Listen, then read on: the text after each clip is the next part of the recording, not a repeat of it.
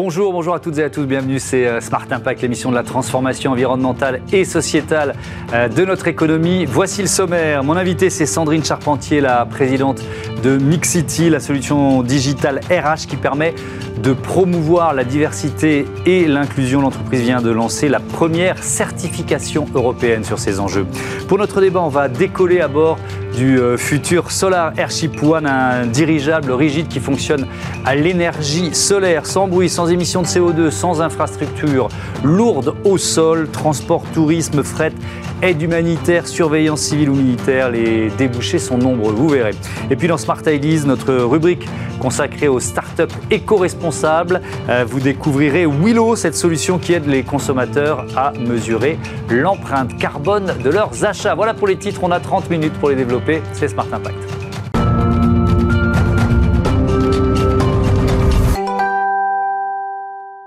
Bonjour Sandrine Charpentier, bienvenue. Bonjour, merci pour l'invitation. Vous êtes donc la présidente de Mixity, vous l'avez créée en 2019, solution euh, numérique qui permet de mesurer, euh, de piloter l'action d'une entreprise en matière de diversité et d'inclusion. Une question assez générale pour commencer, à quel point c'est devenu une préoccupation importante, grandissante des milieux, des milieux économiques? Euh, on a constaté depuis euh, trois ans déjà mmh. euh, une prise de conscience assez forte sur ces questions de diversité et d'inclusion à différents niveaux parce que ben, on sait que les citoyens, les candidats, mmh. les employés sont de plus en plus en demande de, de, preuves de la part de leur organisation sur l'égalité des chances, l'égalité des opportunités. Mmh.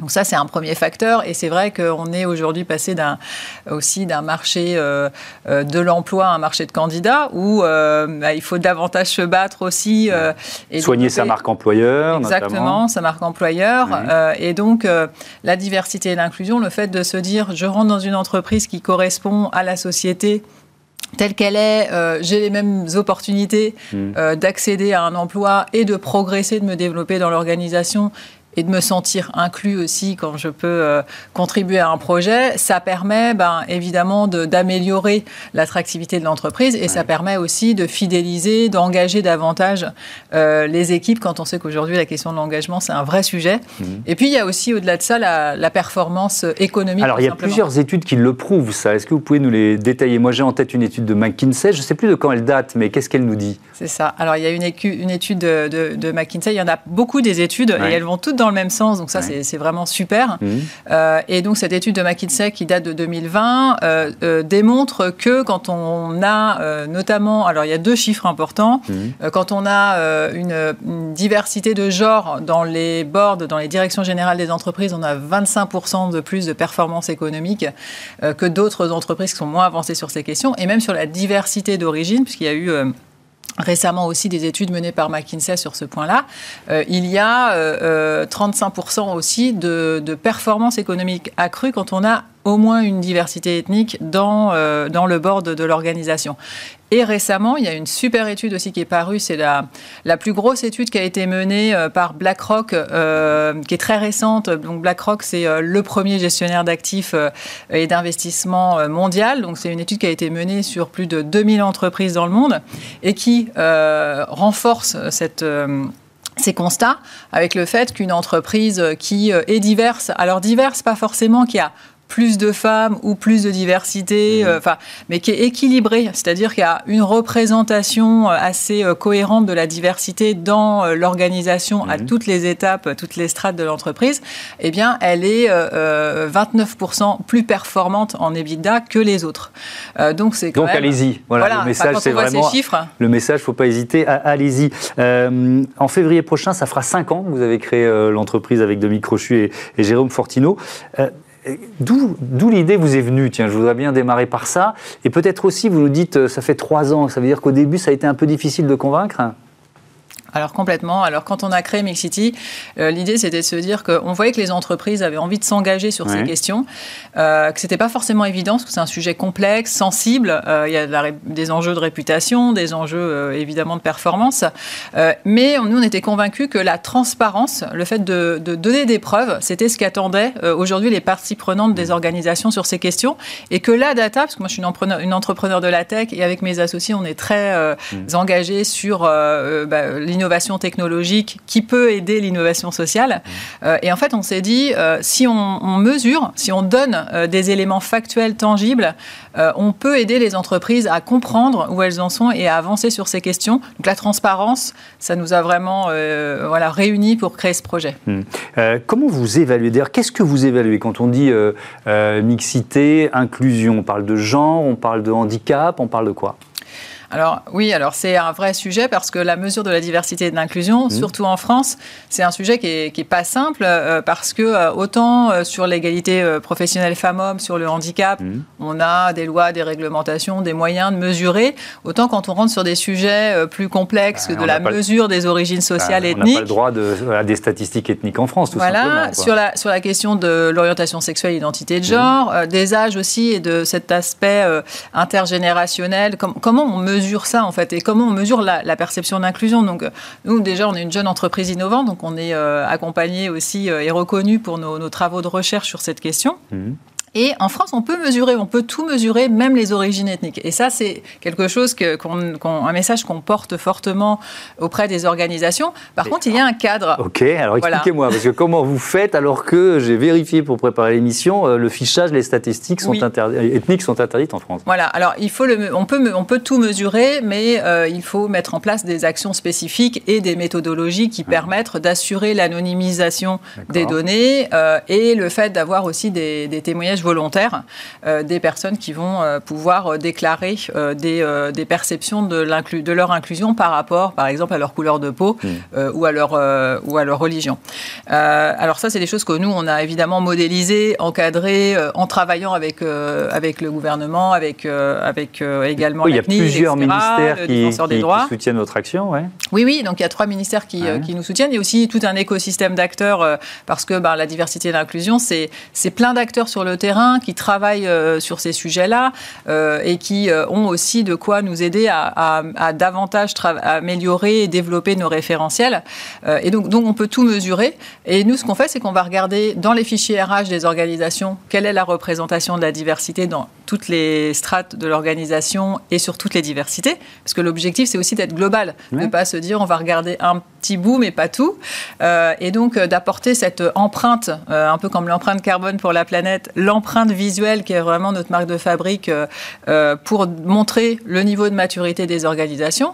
Et au-delà des données RH, on va regarder euh, tout ce qui va être process, dispositif, moyens mis en œuvre pour soutenir cette, cette approche. Et, et après, j'imagine, ça aide à définir une feuille de route pour une entreprise qui veut progresser sur ces thèmes-là. Vous avez lancé en juillet dernier avec le cabinet Deloitte une certification européenne diversité et, et inclusion. Euh, c'est la première euh, Ça existait déjà Oui, non? C'est la première avec l'approche à la fois d'être très opérable et de pouvoir rapidement, euh, pour une entreprise, évaluer sa performance diversité et inclusion et avec un outil digital qui est le nôtre et qui permet de scanner à 360 degrés l'engagement diversité et inclusion de, l'organisation. Donc c'est assez innovant et c'est vraiment une première en Europe sur ce, sur ce volet-là. Parce que la réglementation change à partir du 1er janvier, c'est bien ça. Quelles sont les entreprises qui seront euh, concernées à partir du 1er janvier, qui devront, qui devront respecter cette, euh, cette nouvelle réglementation euh, Alors, Oui, effectivement, il y a la CSRD qui arrive mmh. et qui va donner encore un coup d'accélérateur sur ces sujets, parce qu'il va falloir faire un reporting extra-financier et il va falloir aussi avoir des éléments de la méthode et du cadre pour fournir ces indicateurs. Donc, on a voilà, aussi travaillé sur les, les indicateurs qui ont été produits par les FRAG. Et donc, en janvier, les grandes entreprises vont devoir appliquer cette, cette directive.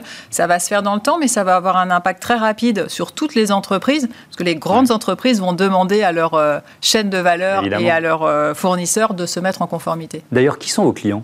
Plutôt des grandes entreprises, des ETI alors, nos clients, euh, Mixity est une solution qui est ouverte à toutes les entreprises, que mm. notre volonté, c'est d'être inclusif aussi euh, dans la façon dont on conçoit nos, solutions.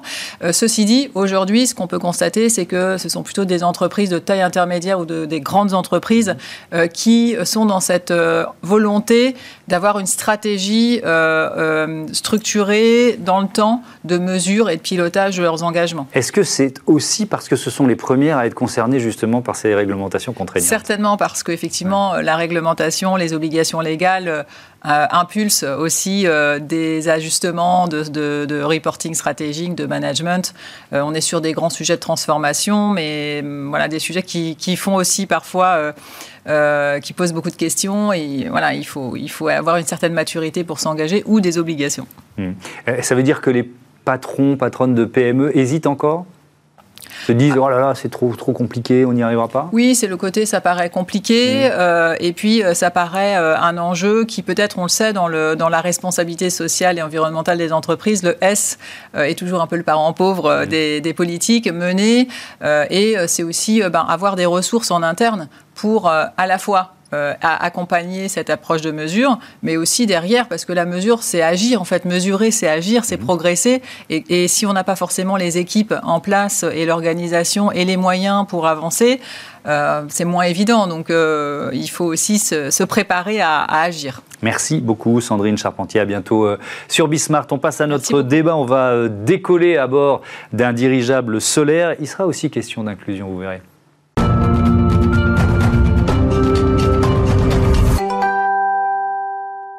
Un dirigeable solaire et un défi spectaculaire. C'est ce que je vous propose de découvrir tout de suite euh, avec mes invités. Marie-Christine Bilbao, bonjour, bienvenue. Vous êtes la présidente d'Euro Airship et Dorine Bonotto, bonjour. bonjour. Bienvenue, futur pilote du Solar Airship One.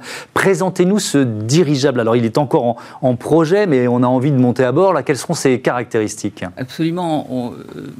Euh, si vous voulez, nous avons développé un dirigeable rigide qui va fonctionner euh, à l'énergie 100% électrique. C'est-à-dire, euh, c'est un dirigeable qui va faire 151 mètres de long, qui va faire 30 mètres de diamètre et, de, et, de, hauteur. Et en fait, ce dirigeable-là, donc, euh, ça va être la première mobilité aérienne décarbonée. Mais alors, à, l'énergie électrique, donc c'est quoi? C'est des panneaux solaires? C'est comment, ça marche? Donc, si vous voulez, donc le dirigeable, donc on a une technologie qui est propre, qui nous est propre. Mhm. Hein. et sur euh, le dirigeable, sur l'enveloppe, l'enveloppe est recouverte d'à peu près 4800 mètres carrés de voiles solaires. De voiles solaires. De voiles solaires. Ça, pour vous donner une idée, ça représente à peu près deux terrains de foot. Mhm. Ces voiles solaires, en fait, donc, euh, elles vont produire de l'énergie qui vont, être, qui vont permettre donc d'alimenter les moteurs électriques mhm. pendant la journée. Le surplus qui ne sera pas consommé dans la journée sera stocké dans les batteries. Et en fait, pour la nuit, on n'aura pas assez de, si vous voulez, d'énergie. Donc du coup, on va euh, autoproduire de l'hydrogène vert par de l'électrolyse de l'eau à bord. Vous aurez une petite. Euh, On a un système d'électrolyse. D'accord. Voilà. Et donc qui va alimenter les piles à combustible. Bon. Et donc du coup, si vous voulez, on a euh, une énergie qui est complètement autonome le dirigeable pourrait, s'il n'y avait pas de pilote, on pourrait dire, il pourrait rester en l'air euh, perpétuellement. D'accord. Puisqu'on on est totalement indépendant. Donc là, on, a, on, visualise le, projet. Euh, économiquement, quels sont ces débouchés? Quels secteurs peuvent être intéressés par un dirigeable comme celui-là? Il y a énormément de secteurs. Euh, le fait qu'on adresse beaucoup de marchés vient de, notre technologie. Mmh. Une technologie qui permet de sortir par tous les temps. Et ça, c'est primordial si vous voulez être rentable. Hein. Euh, il ne faut pas être sujet au vent, aux, intempéries. Donc voilà. Euh, nous, ce qu'on adresse comme marché, le premier marché, ça va être le marché du tourisme éco-responsable. Voilà. Le deuxième marché, ça va être bien sûr le marché du, euh, de la logistique, du transport des charges lourdes. Hein. Le marché aussi de la surveillance, surveillance civile et militaire. Et le marché aussi, on va dire, si ça peut être un marché, du support humanitaire. Euh, dans le cas de, on va dire, de catastrophes naturelles. Hein. Avec la possibilité d'accéder à des, à des, à des endroits qui sont difficilement accessibles aussi, c'est ça? L'avantage du dirigeable, si mmh. vous voulez, il décolle et il atterrit verticalement. Mmh. Donc on n'a pas besoin d'infrastructure au sol et à la limite, on n'a même pas besoin, on n'a même pas besoin de se poser. Donc du coup, si vous voulez, euh, en cas de sinistre, mmh. on peut dispatcher l'aide n'importe où. Il n'y a pas de problème de stockage à un point central. Et donc, pour faire la démonstration de l'efficacité de Solar Airship One, vous avez euh, décidé d'organiser un tour du monde. Vous avez fait appel à trois pilotes, Bertrand Picard, mhm. l'ancien astronaute également Michel Tony et Dorine Bourneton. Euh, départ prévu 2026. Racontez-nous un peu ce défi. C'est quoi ce tour du monde, Dorine? Alors, ce tour du monde, c'est euh, un tour du monde donc, à bord d'un dirigeable solaire, mhm. sans escale, 25 pays survolés, traversés. Mhm sans émissions de CO2, euh, sans énergie fossile, pour démontrer finalement qu'un autre, un autre moyen de transport euh, décarboné est possible. Euh, et avec le dirigeable solaire, c'est une, une réponse mmh. à, à, la décarbonation de l'aviation qui aujourd'hui est un sujet qui est majeur, qui est traité à tous les niveaux, mais c'est une réponse parmi d'autres. Et nous allons faire cette, le démontrer, le prouver au côté. Vous avez, vous avez, pardon, vous avez piloté toutes sortes d'engins, mais dirigeable jamais.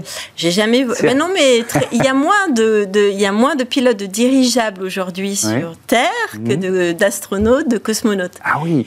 Est-ce que euh, c'est un défi particulier? Est-ce que c'est compliqué à piloter a priori. Alors j'imagine parce que y a, on a très très peu de retours, de recul. Il, doit y avoir peut-être cinq pilotes de dirigeables euh, aujourd'hui, euh, et donc, on a on a vous aussi c'est un défi. Eh ben, c'est un défi qui est qui est oui, mais en même temps, moi je c'est un défi qui est extrêmement engageant, extrêmement motivant, et parce que j'ai été pilote de voltige et aujourd'hui piloter un dirigeable qui est un engin extrêmement, euh, enfin qui est lourd, qui a, où il y a énormément d'inertie, où il faut mm. piloter justement cette inertie anticipée. Ça n'a pas du tout la réactivité euh, d'un avion de, de, de, voltige. Mm.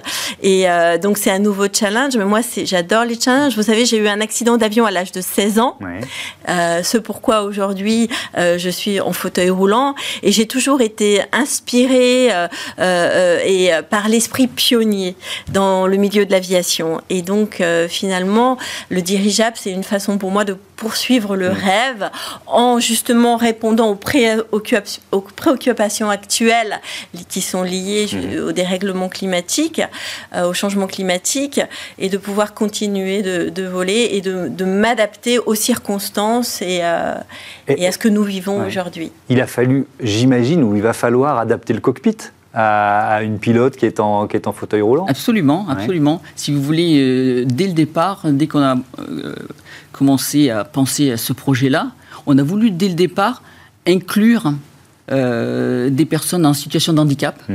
et donc prévoir justement le, on va dire l'accès, l'accès et puis le, le, design intérieur de, du cockpit, du cockpit de la zone de vie. Donc il sera pensé. Mais alors, euh, la, nuit, ça, vous, avez un peu répondu tout à l'heure, mais quand même, je me, préoccupe de, la sécurité de, Dorine et des autres pilotes. La, nuit, comment ça marche? C'est-à-dire qu'il n'y a, a, plus de soleil, évidemment, donc vous avez, stocké, les piles à combustible. Vous avez stocké suffisamment d'électricité? Et, si vous voulez, les piles à combustible euh, produisent de l'hydrogène qui permet d'alimenter les, moteurs électriques. Hmm. Ça, prend, ça prend, si vous voulez, le relais globalement.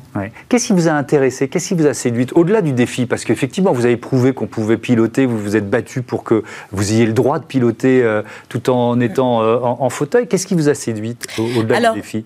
il y a l'aspect euh, évidemment pilotage, découverte d'une nouvelle façon de voler. pour un pilote, ça c'est extrêmement excitant, intéressant. Mais comme le disait Marie-Christine tout à l'heure, ce dirigeable, il, est, il serait dronable. C'est-à-dire mm. que à la limite, on n'aurait pas besoin de pilote, on pourrait le piloter du sol.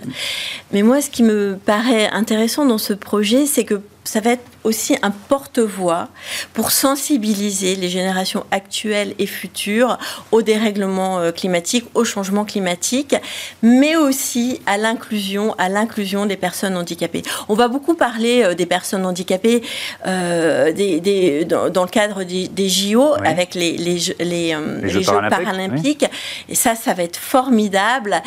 mais voilà, ce projet-là, on va plus parler euh, métier, on va plus parler euh, compétences professionnelles, on va mm. parler pilotage, on va s'adresser aussi au monde industriel et dire, regardez, les personnes handicapées peuvent être capables, comme les autres, euh, de piloter un avion, de piloter un, dirigeable, mm. d'avoir accès à un poste de travail comme les autres et de pouvoir remplir leur mission, voilà, en mm. étant aussi performants performante performants que les valides. Évidemment. Et c'est aussi ça le message que je souhaite porter. Marie-Christine Bilbao, vous en êtes tout du, du projet, ce tour du monde là? Vous cherchez encore des partenaires c'est euh, Absolument. Donc nous avons fini la première phase, la première phase qui était toute la, la, phase de, on va dire, de recherche, développement, d'engineering. Mmh. Donc tout ça c'est terminé, c'est entièrement financé. Là on entame la deuxième phase qui est la phase de construction Et c'est la phase dans laquelle nous, on, ouvre à de nouveaux sponsors la possibilité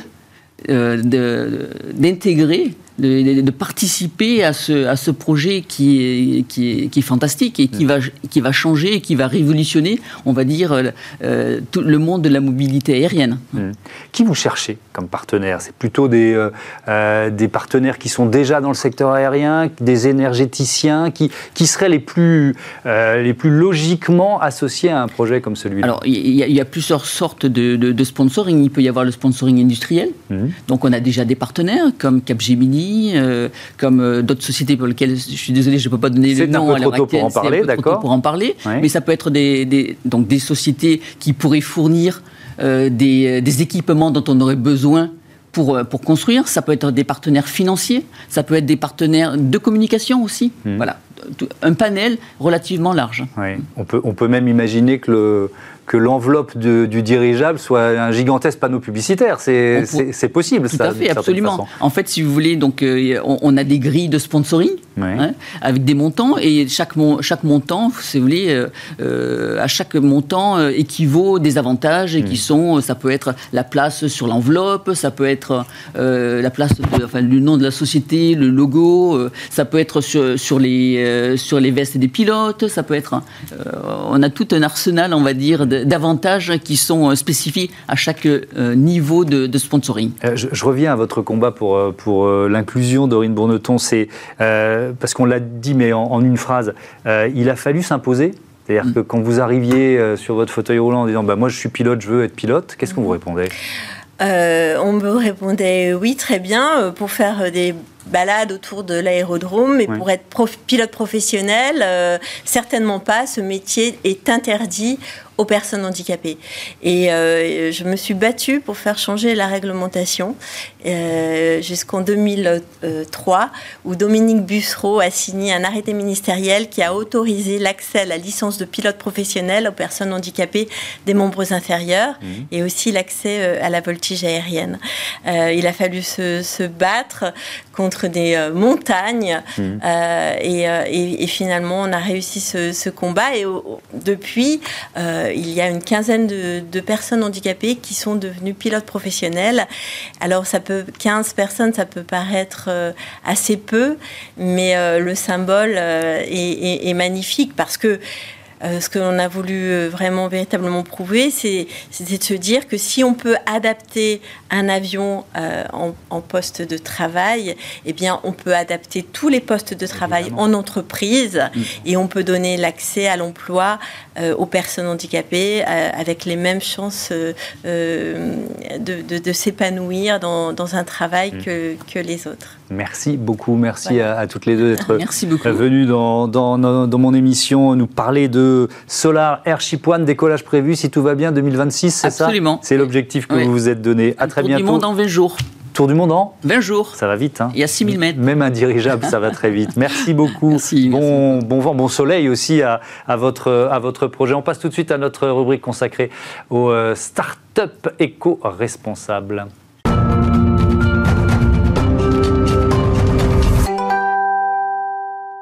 Smart Ideas avec Julien Morganti, bonjour, bienvenue. vous êtes le cofondateur de Willow, vous l'avez créé, c'est une toute jeune entreprise, hein, fin janvier de, cette année 2023 avec Lucas Boucher. C'est quoi Willow? C'était quoi votre idée de départ? Alors Willow, c'est une société qui fait de l'automatisation de mesures d'empreinte environnementale des produits et des individus, euh, avec comme ambition de fournir de l'information environnementale pour les consommateurs euh, et, les aider à faire des choix qui sont, euh, qui sont plus durables. quelle méthode Comment vous analysez le, le, cycle de vie, le bilan euh, carbone d'un produit? Mais en fait, on va utiliser les différents attributs qu'on peut avoir sur un produit. où est-ce qu'il a été fabriqué, quelles sont les matières premières, son poids, l'origine des matières premières. On intègre aussi des informations sur l'usage du produit, notamment pour des produits électroniques. Mhm. Et on va intégrer donc l'ensemble de ces éléments-là pour après mesurer une empreinte environnementale du produit euh, et, après recalculer un score euh, suivant les cas. Pas seulement les émissions carbone, si je comprends bien. Il y a, différents impacts environnementaux? Alors, on va dire qu'on s'est concentré dans un premier temps sur l'empreinte euh, carbone.